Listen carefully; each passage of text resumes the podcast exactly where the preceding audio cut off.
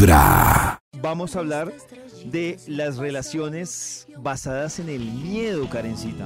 Y es que resulta que hay unos síntomas que pueden indicar que nuestra relación está basada en el miedo ¿Ah, sí? a la soledad. Es Ah, decir, no es que queramos estar con una persona, sino que estamos con esa persona no por miedo. Por descarte.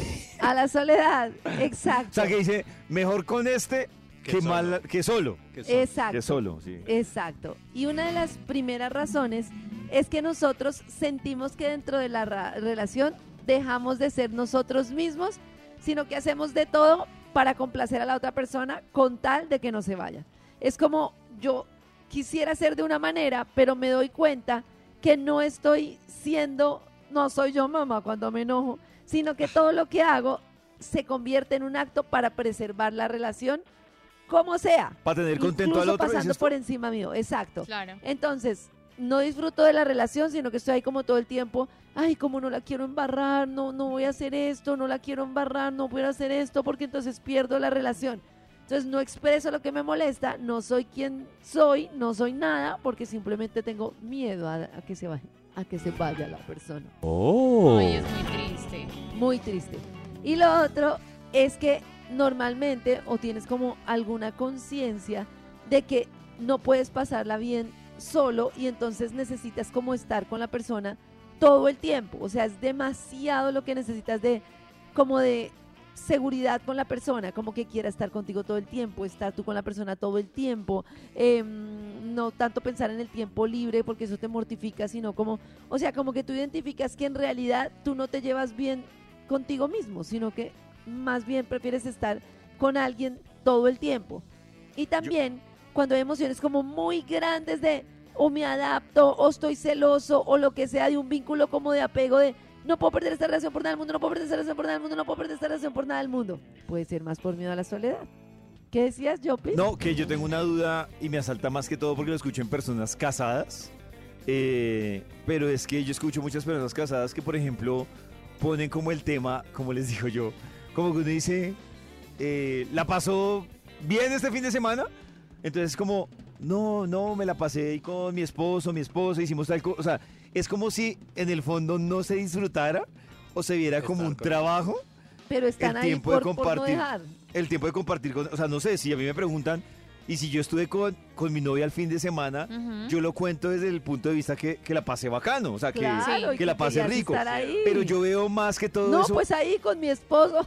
Sí, o sea, con personas casadas que dicen, no, no, pues ahí estuvimos embolatadas con mi esposo, es que yo siento un tiempo para mí, porque es que me la paso con mi esposa, con- y entonces es como, pero entonces, ¿qué pasa? O sea, entonces, ¿qué hace con su esposo, su esposa? Pero es que después de 10, 15 años de casados, ya es que también todos los fines de semana hay creatividad, es que es como fuerte, ¿no? Pero qué triste, ¿no? Claro, pero...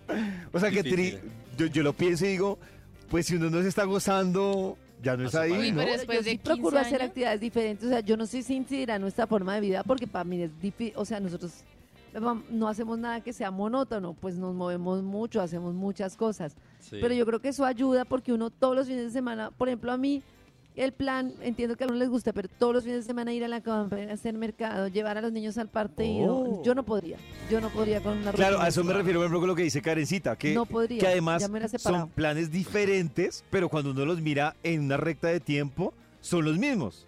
Entonces, Sí. el niño de natación, hacer el mercado, ir al centro comercial a almorzar, Sí. y, y se vuelve un círculo en el, que, en el que cuando uno habla con las personas hoy arrancando la semana, es como si no se lo hubieran disfrutado o no se lo disfrutaran, evidentemente. Y yo sí entiendo lo que dice Chris, claro, el tiempo... Pues el tiempo de pronto a los 15 años es mucho más complicado Sí. que lo digan todas las parejas que se han separado en la última temporada. Pero yo sigo que es muy En triste que uno no vea como ese tiempo de pasarla bacano, Sí, el que comparte con, con su novia, con su novio, con su esposa, con su esposo. Me parece, pues me parece triste. Nosotros, por ejemplo, y ya se van a venir a algunos pesar. papás encima, me imagino, pero yo no me le he medido a tener que llevar a una clase fija a la niña, a las niñas los sábados. ¿Fue No, una no, clase no, sagrada?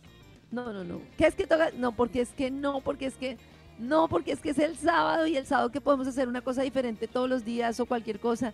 Tener uno que llevar todos los días al niño, no sé qué, luego no sé qué. Tampoco me le mido a hacer mercado el sábado. O, eh, mercado por Y internet. entonces, ay, No, Por internet, pues el sa- claro. Claro, el sábado Pero yo es- sí disfruto mucho ir a hacer mercado. Pues sí, si uno lo disfruta, pues sí, pero es que pero lo una que cosa es hacer mercado Por solo ejemplo- y otra cosa es hacer mercado con pareja. y niños. Claro. Claro, pero lo que dice Nata, Nata, por ejemplo, se disfruta. Hay gente que, por ejemplo, seguramente, yo conozco muchas personas que no se disfrutan ir a comprarse un pantalón a un centro comercial. Lo compran por internet.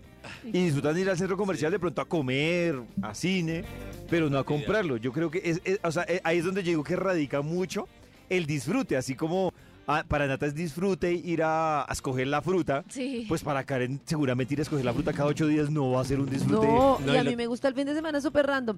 Nosotros hacemos cosas que hasta estúpidas. Por ejemplo, el otro día fuimos a un partido de béisbol. Nada que ver, pero Pacho quería ver cómo era un partido de béisbol y que las niñas fueran, les cayó una pelota en la cabeza y ya nos divertimos. Otro día hacemos como, bueno, ahora vamos a explorar, vamos a hacer A esto que nunca hemos hecho, o no sé, vamos, Vamos como a, a... a ver tiburones. Bo- eh, ejemplo, el otro día las niñas querían hacer una casa de muñecas casual. en cajas de cartón, entonces nos dedicamos todo el fin de semana a hacer la muñeca en cajas de ca- la, en la caja de Uy, no, cartón, mí la se me casa. parece muy paila.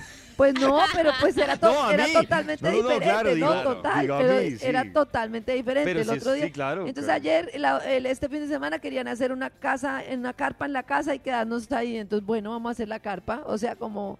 Pero sí, como- Karencita, ahora yo pregunto, Oh. porque claro, hablas de muchas cosas que haces, pero en función de tus hijas. Pero también hay planes que arman solo los dos, o sea, que no Sí, involucra por función ejemplo, el Día de la Madre yo pedí estar sin mis hijas. Entonces nos fuimos los dos al concierto de Robbie Williams, viajamos a un concierto y ya, y nos fuimos los dos y Ah, lo más. O sea, ya como cuatro meses. Ya te- Hace cuatro meses, Karen. No, pero pues los un día, dije un día, pero hay otras esta cosas que hacemos. Vibra en las Fuimos al mañanas. concierto, concierto, estuvimos hasta la las cinco de radio la donde mañana. tu corazón no late. Vibra.